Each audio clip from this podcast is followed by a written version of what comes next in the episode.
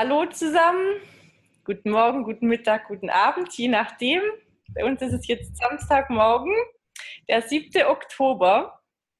Und wir führen heute das letzte Interview äh, mit dem Chefredakteur Ronald Engert, äh, den ich ja nun schon seit 2012 äh, oder 2011 genauer gesagt kenne. Seit 2012 arbeite ich bei der Tatva Viveka. Ähm, ja, und ich denke, viele kennen den Herrn Engert auch schon und allgemein kann man sagen, er macht ja die Tatwa schon seit 1994, also über 23 Jahre, wenn ich das richtig sehe. Ja. Ähm, mhm. Geboren aus einem Herzensprojekt, aus einem schamanischen Retreat, wo es um eine Visionssuche ging. Und äh, darum ging, wie kann man die Welt gerechter machen. Und der Schamane zu ihm sagte, wenn du die Welt gerechter machen willst, dann gründe ein Unternehmen. So. Daraufhin hat Ronald Engert dann die Tatva Iweka gegründet, um Rechtschaffen in der Welt äh, gute Dinge zu verbreiten. Äh, das klappt ganz gut, so wie ich das sehe. Und äh, ja, wir möchten heute über ein sehr äh, ein Thema reden, das uns in der Redaktion sehr am Herzen liegt. Wir sind ja beide sehr in Erkenntnis und Wahrheitssuche integriert und die Frage ist, wie komme ich eigentlich zur Wahrheit, mit welchen Erkenntnismodi? Und äh, in der Welt oder auch in der Wissenschaft ist auch die intellektuelle Analyse vor allem vorherrschend, das rationale Argument. Jedoch schon in der Geistesgeschichte, in der äh, europäischen, also zurück in die antike Grieche, war nicht die intellektuelle Analyse das Ziel von wissenschaftlicher Erkenntnis oder das, die höchste Erkenntnisform, sondern die geistige Schau, also das Sehen. Also, mhm. und wir möchten uns jetzt heute dem Thema widmen, was ist eigentlich Sehen? Was ist Sehen auch im Gegensatz zur intellektuellen Analyse oder dem rationalen Argument? Hat sich Sehen im Laufe der Geschichte verändert? Und warum brauchen wir das Sehen als Erkenntnisform in der Welt? Genau, und dazu spreche ich heute mit Ronald Engert. Hallo. Hallo, hallo Gabriele. Ja, also als erstes dann die ganz einfache Frage. Was ist Sehen für dich? Das ist keine einfache Frage, das ist äh, die schwerste Frage. ähm, also ja, eigentlich ist äh, also die Frage ist einfach, die Antwort ist schwer. Hm? Genau, richtig. ähm, da, darüber habe ich mir vorhin natürlich auch nochmal Gedanken gemacht im Vorfeld und die allerengste oder direkteste Definition ist, es ist eine ich-freie und intentionsfreie Sicht auf die Dinge, die die Wahrheit hervorbringt. Das heißt, ähm, ist eine Wahrnehmung der Dinge. Es ist also eine Wahrnehmung erstmal, es ist was Rezeptives, ähm, ein Nehmen, ein Wahrnehmen.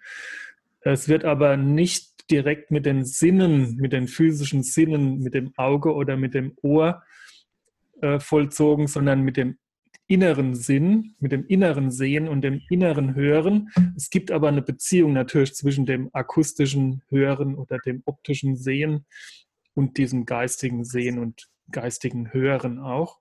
Es hat ganz viel mit Sprache zu tun, es hat was mit Bildern zu tun, mit Ideen, mit dieser geistigen Schau. Es ist also ein Nehmen, ein Wahrnehmen, ist erstmal was Rezeptives im Gegensatz zum Aktiven, zum Tun, so. Und es ist also ich-frei und intentionsfrei, das heißt, das Ich, das Ego, also jetzt mal dieses egoistische Herangehen an die Welt, ja, dass man also sagt, ja, ich will das so und so oder das ist meine Perspektive. Es ist ähm, das, was eigentlich das Sehen verhindert.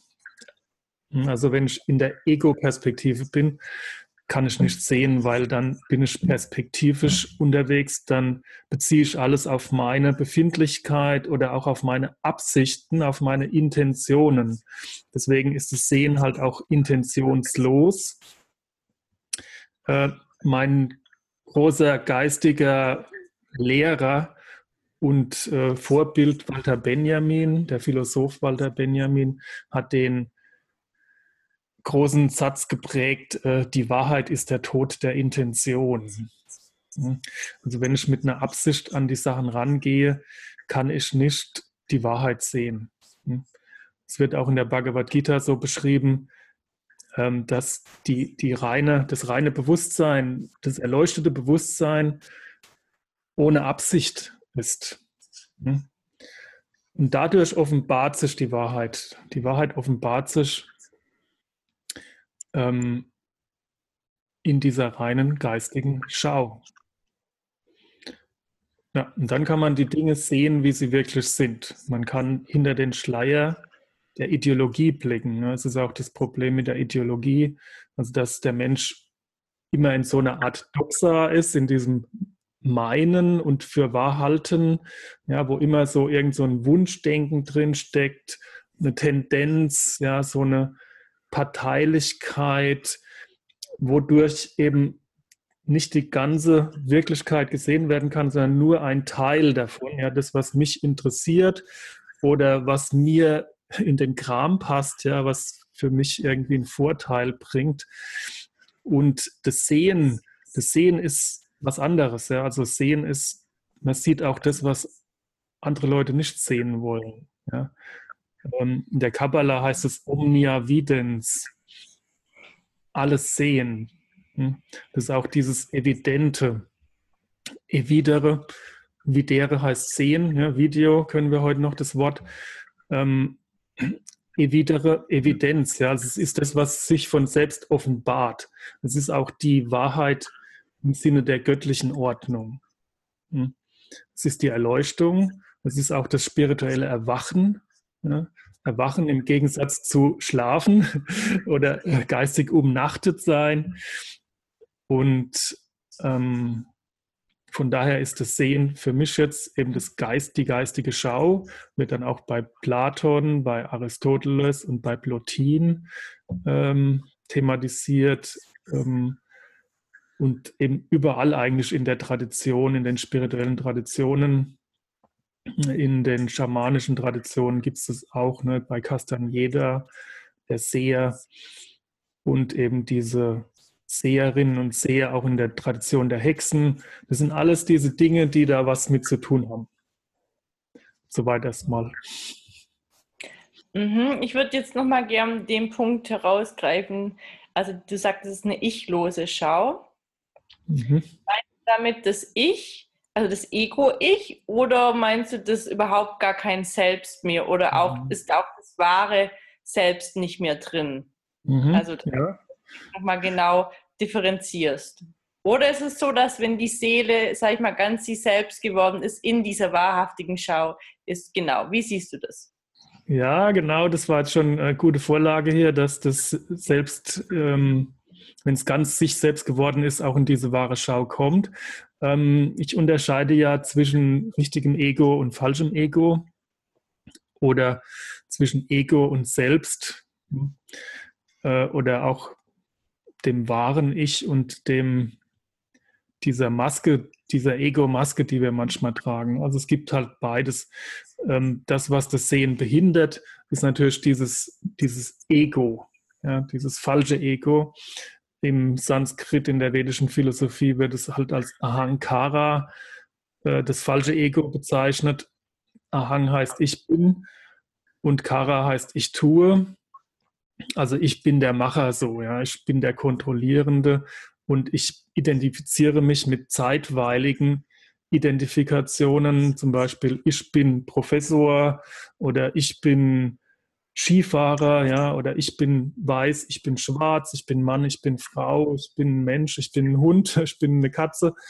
Das sind alles zeitweilige Identifikationen, die mit meinem wahren Ich nichts zu tun haben. Aber trotzdem gibt es dieses wahre Ich, dieses wahre Selbst. Äh, ich gehe auch davon aus, dass wir auch auf der in der Wahrheit ewige, individuelle Wesen sind und dass ich also eine ewige Identität habe, ein wahres Ich. Und dieses wahre Ich ist in der Wahrheit. Und es hat auch die Fähigkeit, objektiv zu sehen. Das ist das, wo dann auch so kollektiv alle einbegriffen werden können. Der Seher oder die Seherin, die sehen alle Beteiligten in gleichberechtigter Weise. Also alles, was in einer gewissen Situation mit reinspielt, sämtliche Lebewesen, die da sind, die in ihrer Wahrheit wahrgenommen werden, auch in der Berechtigung, in der Würde ihres Seins und ähm, das, was allen gleichermaßen zugutekommt. Ja, also so, dass keiner irgendwie übervorteilt wird oder benachteiligt wird. Es wäre dann ideologisch oder egoistisch, ja, wenn Übervorteilungen, Benachteiligungen stattfinden. Also diese ganzen Gewaltverhältnisse, in denen wir meistens sind. Die meisten Menschen ähm, sind doch meistens im Ego. Ne? Ich bin auch sehr oft im Ego, aber ähm, es gibt halt diese Möglichkeit, aus dieser Ego-Struktur rauszutreten. Dann bleibe ich noch ein individuelles Selbst, aber bin halt nicht mehr egoistisch. Ja, und wie komme ich denn aus dieser Ego-Struktur raus? Also wir sagen, mhm. wir, wir müssen ja, es wäre sinnvoll zum Sehen zu gelangen, aber ich denke, es ist eben das Ziel und die Frage ist, was behindert uns daran oder wie komme ich aus der Ego-Struktur raus? Mhm, ja, auch eine große Frage. Ähm, also ich weiß, es gibt Menschen, die haben das von Natur aus, diese Fähigkeit, ja, dass sie kein Ego haben, dieses kleine Ego, ja, dieses falsche Ego. Ähm, Kinder können sehen, Kinder haben das von Natur aus. Frauen können das besser als Männer, weil sie eben nicht so ein starkes Ego entwickeln in der Regel. Ob das jetzt gesellschaftlich konditioniert ist oder biologisch weiß ich gar nicht, gar nicht so wichtig. Auf jeden Fall sind die Männer meistens stärker in so einem Ego-Film, ja, in so einem Ich bin der Führer, ich bin der Chef, der Kontrollierende. Das widerspricht eigentlich diesem Sehen. Ne? Sehen ist außerdem ein rezeptives, ein rezeptiver Modus, kein aktiver Modus. Ähm, ist also mehr auf dieser Seite des Nehmens als wie auf der Seite des Gebens. Ähm, davon daher auch eher weiblich affin, liegt er dem weiblichen Prinzip nahe, so, können aber auch Männer natürlich ähm, verwirklichen, weil wir ja beides in uns haben, das weibliche und das männliche Prinzip. Und wie kommt man jetzt aber dahin, wenn man das nicht auf natürliche Weise schon als Gabe bekommen hat, ja, von der Natur oder von dem von der göttlichen Kreativität her. Ich glaube, es ist dann halt ein Übungsweg, äh, ein Ego-Reduktionsprogramm, hm? Ego Reduction Program, was sehr viel mit der praktischen Lebensweise zu tun hat, ja, die man halt lebt. Ne? Also die Wahrheit ist ja so, das ist das, was für alle am besten ist, ja, was allen Lebewesen gleichermaßen dient und niemand kein, ein, kein einzelnes Lebewesen bevorzugt, ja, im Sinne seines Egos. Und dann ist es ja so, wenn man in diesem dysfunktionalen Modus ist, also oder in dem egoistischen Modus, um es ein bisschen neutraler zu formulieren, dann funktioniert die Welterfahrung nicht so gut. Ja, man kollidiert mit anderen Egos.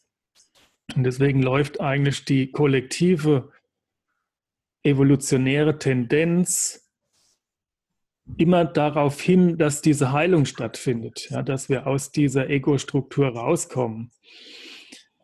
Ähm, wenn wir zum Beispiel leiden, was immer das dann sein mag, ein körperliches Leiden oder ein emotionales Leiden, äh, Beziehungsprobleme oder so, wenn wir leiden, ähm, sind wir gezwungen, was zu lernen. Ja?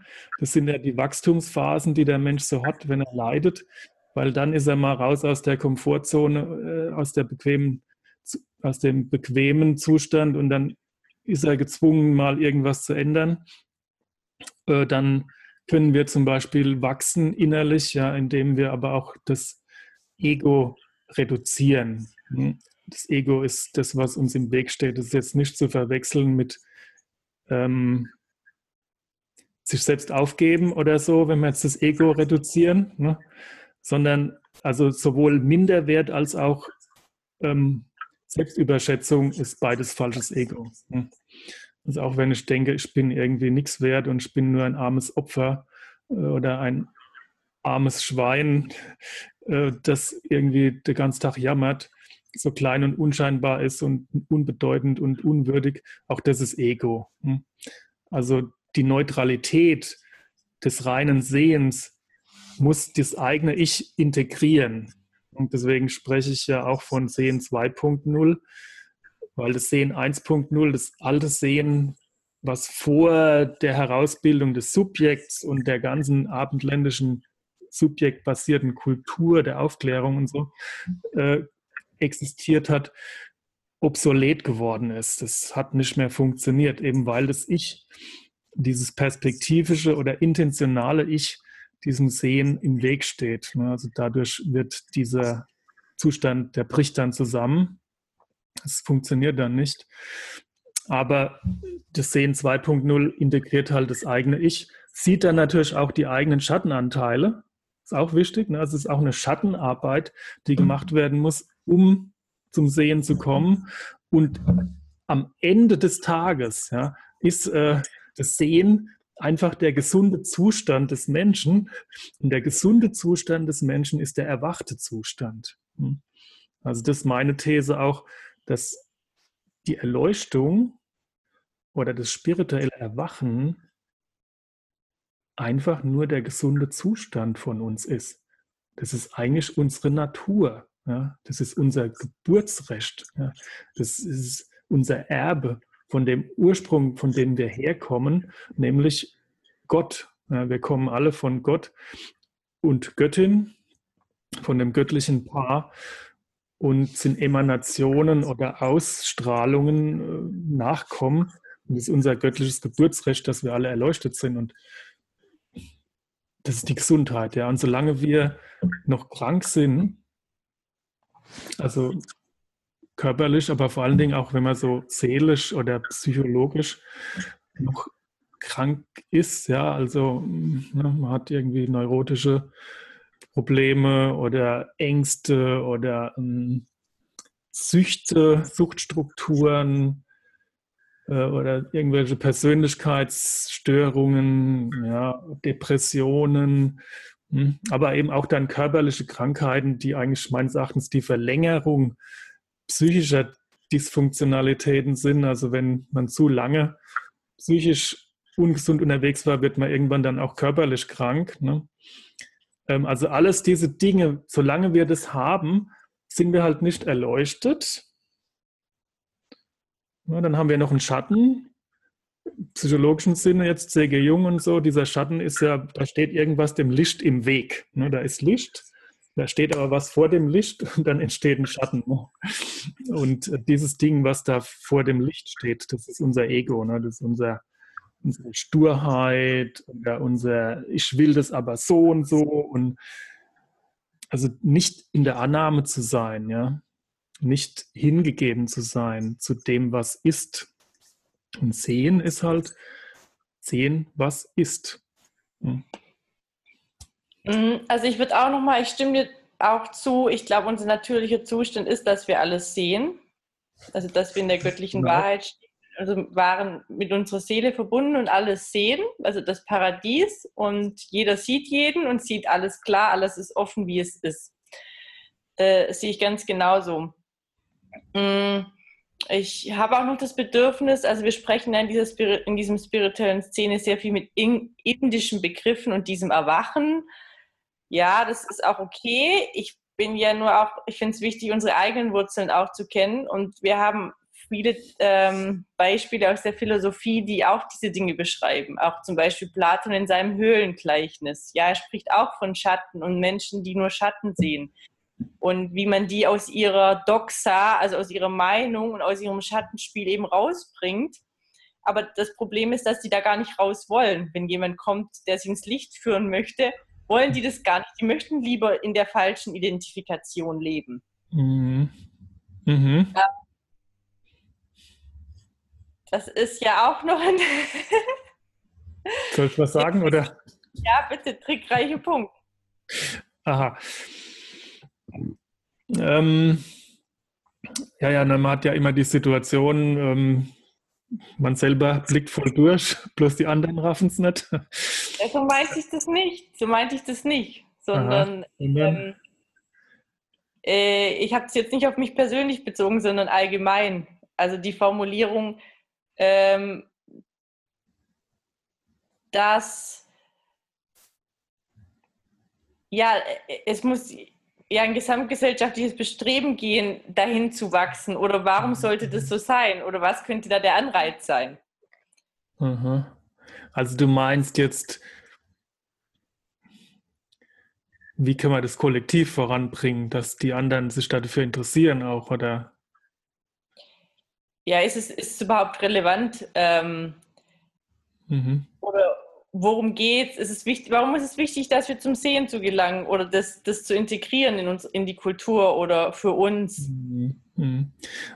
Ja, gut, also es, ähm, für mich ist das ja auch eine politische Forderung oder eine politische Arbeit, weil, also da kommen auch Spiritualität und Politik zusammen, weil wir ja Missstände haben äh, auf der Welt, ja. Also ich bin es müde, die immer aufzuzählen, ja, ob das jetzt die Überfischung der Meere ist oder das Robbensterben oder die Armut in Äthiopien oder in der dritten Welt oder äh, die Luftverschmutzung oder die Überbevölkerung oder die, das Zinssystem oder was der Geier, ja, äh, die Ver Vereinsamung in den Metropolen ja, der, der Menschheit oder das, das Bienensterben oder also you name it. Ja, also wir haben ja allerlei äh, eine lange Liste der Missstände. Und jetzt natürlich die Frage, auf was geht es zurück? Was sind denn die Ursachen, die essentiellen Ursachen von diesen ganzen Missständen? Ja, man kann jetzt ewig lang Symptome bekämpfen. Ja, dann äh, spende ich jetzt halt äh, eine Million Liter Wasser nach Äthiopien oder nach Afrika. Ja dann trinken das die Menschen. Am nächsten Tag brauche ich wieder eine Million Liter Wasser. Ja? Also ist es jetzt sinnvoller, flaschenweise oder kanisterweise das Wasser nach Äthiopien oder nach Afrika zu fliegen oder stattdessen einen Brunnen zu bauen. Ne? Der Brunnen ist natürlich viel, viel praktischer, weil dann haben die Leute jeden Tag Wasser. Und du kannst mit einem Brunnen kannst du vielleicht tausend Leute mit Wasser versorgen. Ja? Also das ist schon mal ein Beispiel, wie dann von der Symptombekämpfung mehr zu der Ursache weiter vorangeschritten wird. Jetzt haben wir aber nur das Problem des Wassers gelöst jetzt, ne? wenn wir jetzt den Brunnen gebaut haben. Jetzt gibt es aber noch einen Haufen andere Probleme in Afrika und es gibt auch nicht nur in Afrika Probleme, sondern auch hier in Deutschland ne? oder in der Antarktis und so weiter. Also wo, wo geht es immer weiter zurück? Was ist denn eigentlich die Essenz von allem so? Und ich glaube, dass die Essenz von allem so in diese Richtung des Geistigen halt geht. Ne? Also wie können wir die Menschen, weil um die geht es im Wesentlichen, die stellen ja auch die ganzen Untaten an hier auf dem Planeten, wie können wir die in einen Modus der Tugend kriegen ne? oder in was lebensrichtiges, dass die lebensförderlich damit umgehen. Ja? Also auch wenn wir einen Wasserbrunnen haben in Afrika, fehlt es immer noch an der Hygiene oder an der medizinischen Versorgung oder an der Schulbildung. Ja? Äh, dann gibt es da militärische Regime, Despoten, ähm, es gibt Missbrauch von Frauen oder religiöse Aberglauben, der finsterste Praktiken mit sich bringt, wie Beschneidungen und so. Mm. Also auf allen Ebenen, ne? in der Politik gibt es dann Korruption und so weiter, also überall. Also eigentlich finde ich, das Wichtigste, ich habe mir das mal so durch, durch, durch, durchgedacht, ja. Das Wichtigste ist eigentlich, so absurd wie das klingt, Tempel zu bauen. Gotteshäuser. Ne? Das ist natürlich etwas anders vielleicht als wie in dem alten modischen, altmodischen Sinne.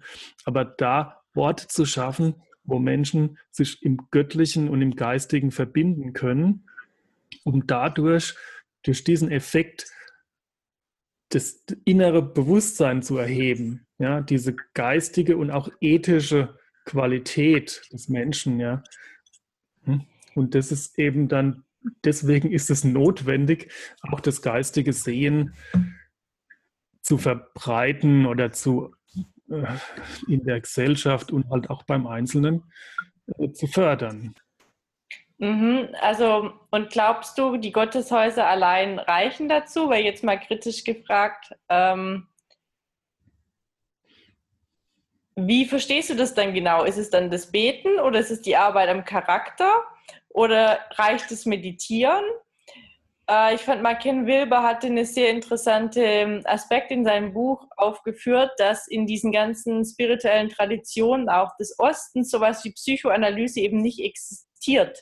Mhm. Aber das eigentlich ein wichtiges Tool ist, nämlich um an diese Charakterbildung, mhm. an diese Charakter zu arbeiten. Also mhm. ich bin jetzt nicht gegen Gott oder gegen Gebete. Die Frage ist aber, wir haben das die ganze Geschichte durch Gotteshäuser, aber da wurden auch alle möglichen anderen Sachen gemacht. Also wie kommen wir jetzt, wie bekommen wir uns und die Menschen, ähm, wie kommen wir zu unserer Seele? Was braucht man da alles dafür? Um ganz in unserer mhm. Seele zu sein? Oder mhm. wie arbeitest du? Wie stellst du dir das dann davor? Mhm. Ja gut, okay, das ist ein wichtiger Punkt natürlich. Also bevor wir eigentlich anfangen können, spirituell zu arbeiten mhm. oder zu handeln oder zu sein, müssen wir erstmal unsere Gesundheit wiederherstellen. Also das ist manchmal eine eigene Tätigkeit, also gerade diese Psychoanalyse, was du angesprochen hast, oder Schattenarbeit, also Tiefenpsychologie nach C.G. Jung oder halt diese ganze therapeutische Arbeit. Hm? Therapeutische Arbeit ist noch nicht spirituelle Arbeit oder Praxis. Mhm. Und das kann man ja beobachten, eben das hat Ken Wilber sehr gut herausgearbeitet. Ähm, man kann auf seinem, man kann 20 Jahre auf seinem Meditationskissen sitzen wie auf seinem Schatten. Ne? Oder auf seinem mhm. Schatten sitzen wie auf einem Meditationskissen. So rum, ne? Also man meditiert sich weg, man macht sich weg mit der Meditation äh, und verdrängt weiter diese Schattenanteile, also die defizitären Persönlichkeitsanteile oder mhm. Charakterstörungen. Ja, also deswegen Charakterbildung was ja Aristoteles ne, äh, sehr äh, befürwortet hat in der nikomachischen Ethik, über die wir gerne diskutieren, immer mal wieder. Ähm, oder eben die alte An griechische, griechische, Antike war da sich dessen noch sehr bewusst, aber das ist eigentlich auch wahrscheinlich bei anderen äh, Philosophen auffindbar. Ne? Die ganze geisteswissenschaftliche Tradition, die geht eigentlich durch die ganze Epoche, die hört eher mit so der moderne, Postmoderne auf, dass man darüber nicht mehr spricht. In den genau. Universitäten. Vorher ja. war das Arendt, Smith, Adam Smith, das sind, die haben alle diese Tradition Humboldt. Das hat nur eher hm. mit der Postmoderne aufgehört. Naja, siehst du, und in der spirituellen Tradition, finde ich, ist es eigentlich sogar eher zu kurz gekommen bisher. Hm, also die haben ja die ganzen, den ganzen Bereich der Gefühle meistens ziemlich ignoriert. Hm. Also der transzendente Zustand, der spirituelle Zustand, das ist halt so was jenseits dieser Wellen des Geistes und der Gefühle, ähm, so dieses, der innere Frieden halt, also da, das ist so der erstrebenswerte Ort, wo man dann hingeht in der Meditation oder im Gebet oder im Ritual auch, in den Zeremonien, mm, um halt diese weltlichen Zustände so zu überwinden. Aber diese weltlichen Zustände, ja, die in den traditionellen metaphysischen Konzepten göttlicher Transzendenz als etwas, naja, Unwichtiges so oder Marginales so dargestellt wurden, äh, die gilt es halt doch in den Blick zu nehmen, weil das hindert uns auch an dem spirituellen Erwachen. Ne? Ähm, mhm. Okay. Also es ist schon wichtig, deswegen reicht nicht immer nur zu beten. Ne? Also ich stelle mir, deswegen habe ich auch schon gesagt, ein bisschen neuere Gotteshäuser vor, nicht so im alten Stil, weil da müsste halt auch gleich noch eine Akademie dabei sein, eine Schule. Hm? Mhm. Also auch ein Zentrum des Lernens, so, ne? eine Universität oder sowas. Ne? Aber auch eben nicht nur faktisches Wissen, irgendwelche Daten und Informationen, mhm. sondern eben auch diese persönliche Ausbildung ja, meines Charakters, ne, Thema Tugend, ähm, Tugendausbildung. Und äh, da gibt es ja eben, das ganze Material liegt ja vor, ne, was man da tun muss. Ja, uns fehlt es eigentlich eher in der Umsetzung. Material wäre genug mhm. da. Ja, ja. ja gut, ist die Frage, ne, warum wird es nicht umgesetzt? Ja, warum, also wir sind ja eher am Degradieren, am Devolutionieren als am Evolutionieren. Ne? Also wenn man den Aristoteles liest oder Platon oder die Bhagavad Gita, ja, oder sowas, ähm, das ist so ein hohes Niveau, ja. Die haben so viel Wissen. Ja, ja, das war ja meine vorhergehende Frage. Die Menschen möchten nicht unbedingt aus dem Schatten vielleicht herausgeholt werden. Also da, das, das sehe ich als größte Problem dass es braucht genug Menschen, die das wollen, weil das ist wie, mhm. wenn du es, der Therapeut kann dir erst helfen, wenn du bereit bist, dass du ein Suchtproblem hast zum Beispiel. Vorher kann der nichts machen, bringt auch nichts. Was soll er machen? Mhm. Das ist auch nicht genau. seine Aufgabe. Erst wenn die Gesellschaft erkennt, wie, also ein Großteil, die Mehrheit muss erkennen, wie pathologisch es ist. Ja, ja, genau. Und das ist genau. halt nicht der Fall. Ne? Das erkennen genau. sie nicht. Kann ja. Und Andererseits, was du vorhin angesprochen hast, was ich sehr wichtig finde, weil ich sehe auch jetzt eigentlich die Phase, also bisher hatte so der, der östliche Teil der Welt hatte eben diese hohe Spiritualität so entwickelt und der westliche sich ja mit den dezidiert innerweltlichen menschlichen Begebenheiten beschäftigt. Und jetzt ist der Punkt, wenn wir schlau sind, dass wir jetzt nicht sagen, äh, ich weiß es besser, wie also die, so wir sind die Besseren, ihr wisst es nicht, sondern dass wir jetzt das Wissen zusammenbringen und was Neues schaffen, zusammen. Mit je, mhm. indem jede Kultur ihr Potenzial da reinbringt. Und das geht aber nur, wenn man sich gegenseitig auch wertschätzt für das, was die jeweils andere Kultur eben an Wissen generiert hat in diesem einzelkulturellen Prozess. Weil bis jetzt waren ja die Kulturen eher abgeschottet. Das war wichtig, um, um dieses spezielle kulturelle Erbe zu generieren. Und jetzt kommen sie zusammen, aber nur, wenn man es schätzt. Mhm. Ja, genau. Deswegen mache ich ja die Tatva Viveka, wo alle Kulturen und alle Disziplinen, äh, Weltkonzepte, Auffassungen zusammenkommen, ne? gleichberechtigt. Das ist ein integraler Ansatz, so interdisziplinär, interkulturell, interreligiös, ökumenisch, ökonomisch und ökologisch. ähm, also universal, integrativ so, ja, global globale Bewusstseinsevolution. Muss alles zusammenkommen. Aber deswegen, ich hatte vorhin so angefangen mit diesem, man denkt immer, man weiß es besser als der andere, weil ähm, ich glaube, das Problem, also warum, also wir können den anderen eigentlich nicht ändern. Ja? ich weiß nicht, das ist halt jetzt so, ne, dass die Menschen da nicht so interessiert sind. Sie sind ja an anderen Dingen interessiert, ne, an egoistischen Dingen, dass sie die schönsten Terrakotta-Fliesen auf der Terrasse haben, ja, oder dass der Mann den neuesten Sportauspuff an seinem Audi hat, äh, oder dass die Kinder äh, dreimal im Jahr zum Skifahren gehen oder sowas.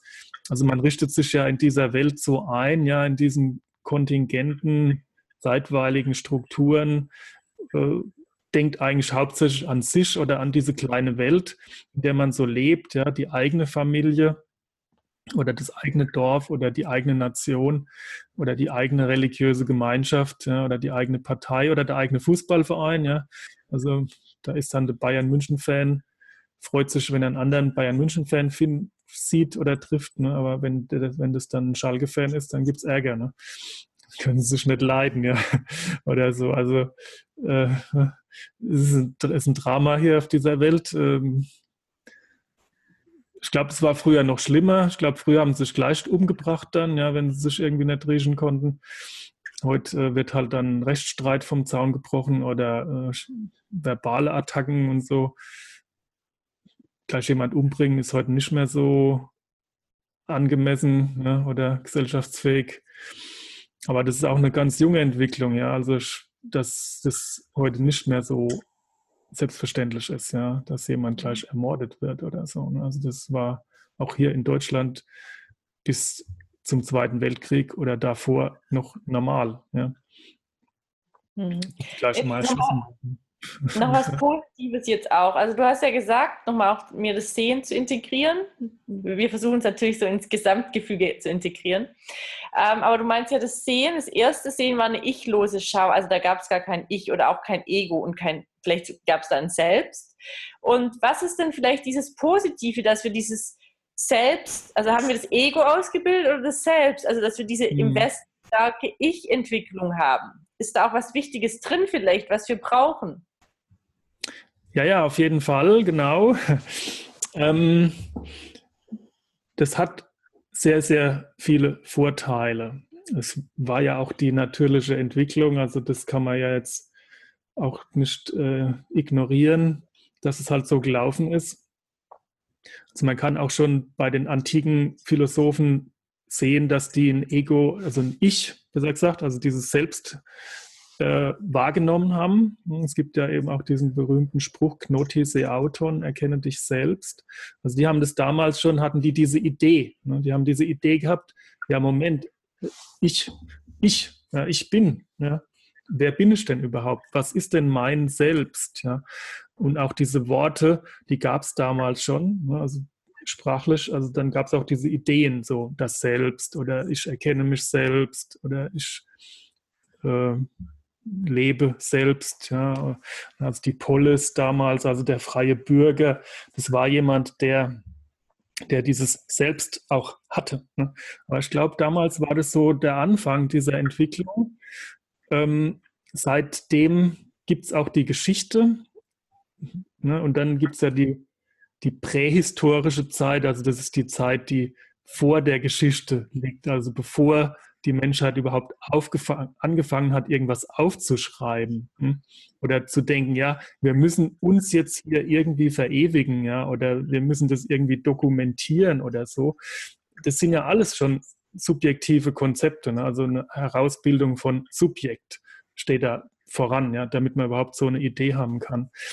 Und der Vorteil von der Subjektbildung ist halt ähm, eine Art von ja, Selbstverwirklichung dann und ähm, ähm, Souveränität, so eine Selbstermächtigung. Ja, also wir waren wahrscheinlich vorher ähm, in so einem, Walter Benjamin nennt es mimetischen Zustand. Mimesis ist die Fähigkeit, sich ähnlich zu machen. Hm, ähm, das Tier macht sich seiner Beute ähnlich, um sie fangen zu können. Ja? Aber in dem Moment, wo es diese Beute fängt, wird es zum Subjekt. Und dann, dann, entsteht plötzlich diese Grenze, ja, diese Abgrenzung. Das bin ich und das bin nicht ich. So, ne? das, ne? Diese Subjekt-Objekt-Spaltung entsteht an dem Punkt. Ne? Und das Sehen ist ja auch ein Nicht-Ich-Modus. Ne? Also das ist ganz außerhalb dieser ganzen abendländischen Kultur, würde ich mal behaupten. Ja, also die halt eine subjektbasierte Kultur ist, ne? die aber auch in Indien so subjektbasiert ist im Kern oder ich weiß nicht, das muss ich noch näher erforschen. Also die Frage, die sich mir gerade stellt, gab es wirklich mal, also gibt es Dokumente von dieser Zeit vor dem Ich?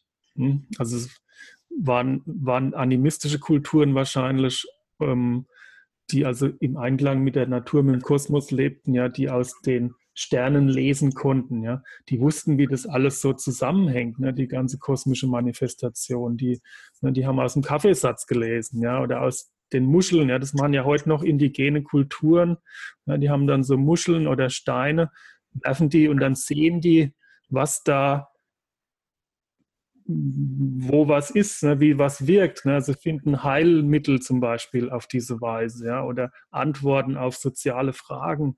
Wie kann man hier irgendwie ähm, unseren Stamm oder einen Konflikt mit einem anderen Stamm oder ein Problem mit Naturgewalten, wie können wir das lösen? Ja, was müssen wir tun? Auch die Zukunftsvorhersagen laufen ja über diese Fähigkeiten. Das waren mimetische Fähigkeiten. Und wir haben also viel verloren durch die Subjektausprägung und Entwicklung. Aber wir haben auch viel gewonnen. Also die ganze Wissenschaft und Technik beruht darauf, ne, dass man sich trennt von dieser Welt und sagt, das ist ein Objekt und ich dringe da jetzt mal ein. Ich gucke mal, wie das funktioniert. Also man bohrt da irgendwie rein so ne, oder schneidet es ab oder um es dann untersuchen zu können. Die ganze Technik, Wissenschaft und wirtschaftliche Entwicklung ist dadurch entstanden. Ja. Also, dass wir heute jetzt hier in einem schönen Zimmer sitzen mit Zentralheizung, Doppelglasfenster und warmem Wasser aus dem Hahn, aus dem Wasserhahn, das haben wir diesem, im Grunde dieser Subjektwertung zu verdanken. Ja. Und deswegen ist es auch wichtig und es ist, es ist eigentlich wie dieser Paradiesmythos. Ne? Wir waren ja erst im Paradies, ähm, waren da also im paradiesischen Zustand. Hatten aber kein Urteilsvermögen, keine Wertung. Ne? Und äh, die Götter haben gesagt, hier dieser Baum des Lebens, das ist unser Baum, das ist ewiges Leben und so. Und da ist der Baum der Erkenntnis von Gut und Böse, von dem dürft ihr nicht essen. Hm? Jetzt hat er aber trotzdem, haben sie trotzdem davon gegessen, die Menschen. Und sie haben jetzt die Fähigkeit der Wertung bekommen, der Unterscheidung, Erkenntnis von Gut und Böse, sind aber jetzt aus dem Paradies rausgefallen. Ne? Und diese Unterscheidung von Gut und Böse, diese Wertung, ist die Subjektwertung. Hm? Weil ich mich jetzt über irgendwas drüber stelle und sage, das ist gut oder das ist schlecht. Hm? Subjekt heißt ja eigentlich Unterwerfung, ne? also Subjektere. Ne?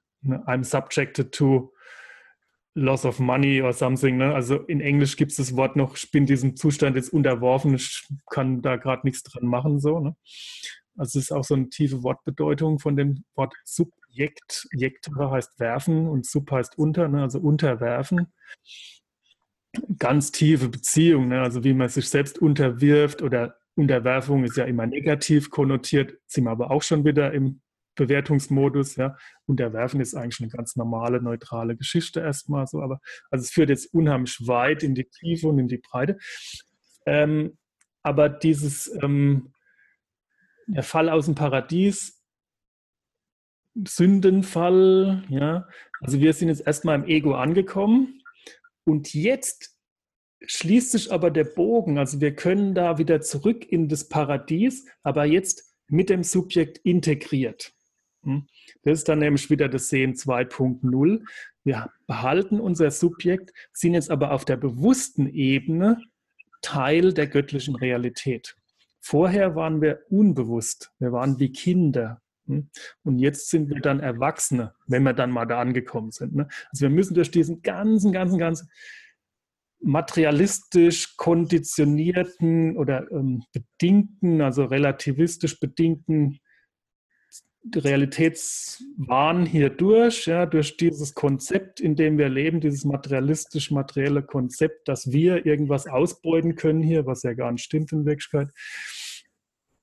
Ähm, Raum und Zeit, Bedingtheiten, so, da müssen wir alles durch und kommen am Ende bewusst wieder raus. Und dann sind wir bewusst in der Beziehung mit Gott. Hm? Wir waren, meine Idee, oder was ich auch so aus dem Vedischen zum Beispiel kenne, die sagen das so ähnlich, eigentlich waren wir alle im Reich Gottes so. Gibt es aber auch unterschiedliche Lesarten und so, egal. Sind halt da rausgefallen, eben auch biblischer Mythos. Ähm, und jetzt entwickeln wir diese Bewusstwerdung Selbst reinigen und heiligen und heilen uns. Ja, die ganzen Schattenanteile müssen jetzt durchgearbeitet werden, die Egoismen und so, bis wir in die reine Schau kommen. Und dann können wir wieder die Gemeinschaft mit Gott haben und sind wieder im Paradies neu, aber eben jetzt auch bewusst und auf gleicher Augenhöhe mit Gott. Hm? Gott hat ja zum Beispiel im Dornbusch gesprochen, ne, damals zu Moses, brennende Dornbusch, ich bin der ich bin. Hm, das war dieser Satz, der da, den Moses gehört hat. Ja. Und das war damals, vor 2500 Jahren, wo das gesprochen wurde von Gott, äh, eine Sache, eine Eigenschaft, wo ich glaube, das war damals nur Gott vorbehalten. Ich bin der ich bin.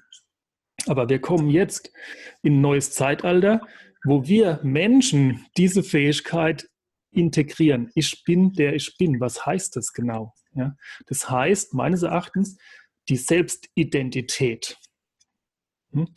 Ich bin der ich bin, das ist selbstreflexiv. Ich bin ich oder ich mich. Hm? Der Mensch ist so ein Ich-Mich. Er ist gleichzeitig Subjekt, ich, und Objekt, mich. Hm? Ich zeige mich. Ich fühle mich. Zum Beispiel, ach, ich fühle mich heute so gut oder ich fühle mich heute so schlecht. Das sagt man einfach so daher, ich fühle mich so und so. Ja, aber das ist ich, mich. Ich bin gleichzeitig Subjekt und Objekt. Das ist eine geniale Konstruktion. Das ist diese Selbstreflexion, die der Mensch lernt durch seine Selbstwerdung. Wir müssen selbst werden. Wir müssen ich werden. Ich Werdung und ich Sein. Da ist auch ein Zeitbezug drin. Und dieses Ich bin, der ich bin, das heißt eigentlich, ich bin bei mir angekommen. Hm? Ich mir ist auch Subjekt, Objekt, selbstreflexiv.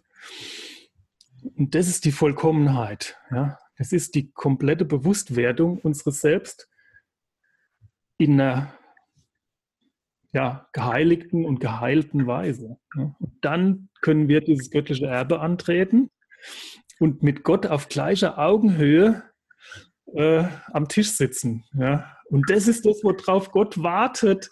Da wartet der drauf, ja, seit Ewigkeiten. Ja, der will gar keine Marionetten oder irgendwelche Dummköpfe ja, oder Idioten. Ja. Der will jemand Gleichberechtigtes, ja, der ihm mit ihm seine Freude teilt, ja, und seine Liebe. Ja, der will nicht alleine da hocken oder immer nur äh, Polizei spielen oder Krisenagent, ja. Der will eigentlich feiern, ja? der will singen und tanzen. Ja, das Paradies ist ein einziges Fest. Ne? Und da haben wir auch ähm, Anteil dran, ja? wenn wir eben alles so weit entwickelt haben. Und ja, wir sind, glaube ich, deswegen rausgegangen aus dieser Einheit mit Gott, um dieses Selbst zu entfalten. Ja, und dann geläutert und gereinigt und erwacht, hm, dann wieder mit Gott in Gemeinschaft zu treten, ja, wieder sich mit Gott äh, diese Glückseligkeit zu teilen, ja, und dieses ganze Wissen und die Vollkommenheit, die Ewigkeit, die Wahrheit. Hm, und das ist eigentlich der ganze Ziel dieser, dieses, äh, dieses Theaterspiels, was wir hier haben auf dieser Erde, ne, dieser zeitweiligen Aufführung, wo wir durch Geburten und Tode und Geburten und Tode gehen, ja, die Reinkarnationen, die Wiedergeburten, das sind ja alles, um das zu lernen, ja. Und jeder Fehler, den wir machen, entweder wir lernen was draus oder wir lernen nichts draus, dann machen wir nochmal den Fehler, so lange, bis wir es gelernt haben. Ne? Und man könnte auch aufhören, Fehler zu machen. Dann würde man einen Haufen Zeit sparen und einen Haufen Aufwand und wäre gleich da, wo wir eigentlich hin sollen und hin wollen. Das ist dann nämlich wieder eine Absicht. Aber das ist die Absicht Gottes. Die Aufgabe des Menschen ist es, absichtslos zu werden, damit Gott überhaupt wirken kann. Ja? Aber die Aufgabe Gottes ist es, diese Absicht in die Welt zu tragen. Und das macht er auch. Also die messianische Kraft. Dass wir also irgendwann zurückkehren zu dieser, in diese paradiesische Welt. Hm? Und dann könnte es sogar gut sein, dass dieses Paradies hier auf der Erde im Diesseits, hm, in Raum und Zeit, im materiellen Leben stattfindet. Nicht wie früher in den alten Metaphysiken jenseits. Und hier diesseits ist dann Jammertal, ja, äh, nur Tod und Verderben und Sünde und. Was Schlechtes? Bitte? wie viele Religionen sagen ja auch, die Welt ist was Schlechtes. Und genau. also alles, was weltlich ist, also auch der Körper und ja. das ganze ja. Menschsein und das Gute ist eigentlich nur jenseitig. Ja, genau, ähm, das wird sich dann ändern. Wir werden eine integrierte Version haben, eine anthropologisch-materialistische Inspiration, nennt es Walter Benjamin. Mhm. Die Welt allseitiger und integraler Aktualität. Also wir sind dann im Hier und Jetzt, ja, wie es also auch die esoterischen Schulen sagen. Ähm, aber im höchsten Sinne des Wortes, im besten Sinne des Wortes, ja, also wirklich integriert. Ähm, ich bin der ich bin. Mhm. Und auch intersubjektiv, also mit den anderen Menschen, ja, die Beziehungsebene, ist ganz, ganz was Feines so, ne? Und da müssen wir auch immer noch lernen, ja, wie man den anderen achtet, ne? wie man ihn ehrt, wie man ihn respektiert, hm? dass man nicht übergriffig ist, nicht manipulativ, äh, dass man nicht lügt und betrügt, äh, sich selbst verleugnet, mit der Maske rumläuft, ja, weil da entsteht keine Verbindung. Ne? Wenn man lügt oder wenn man sich nicht zeigt, entsteht keine Verbindung. Aber wenn man sich zeigt und wenn man ehrlich ist, entsteht Verbindung. Und dann entsteht Heilung.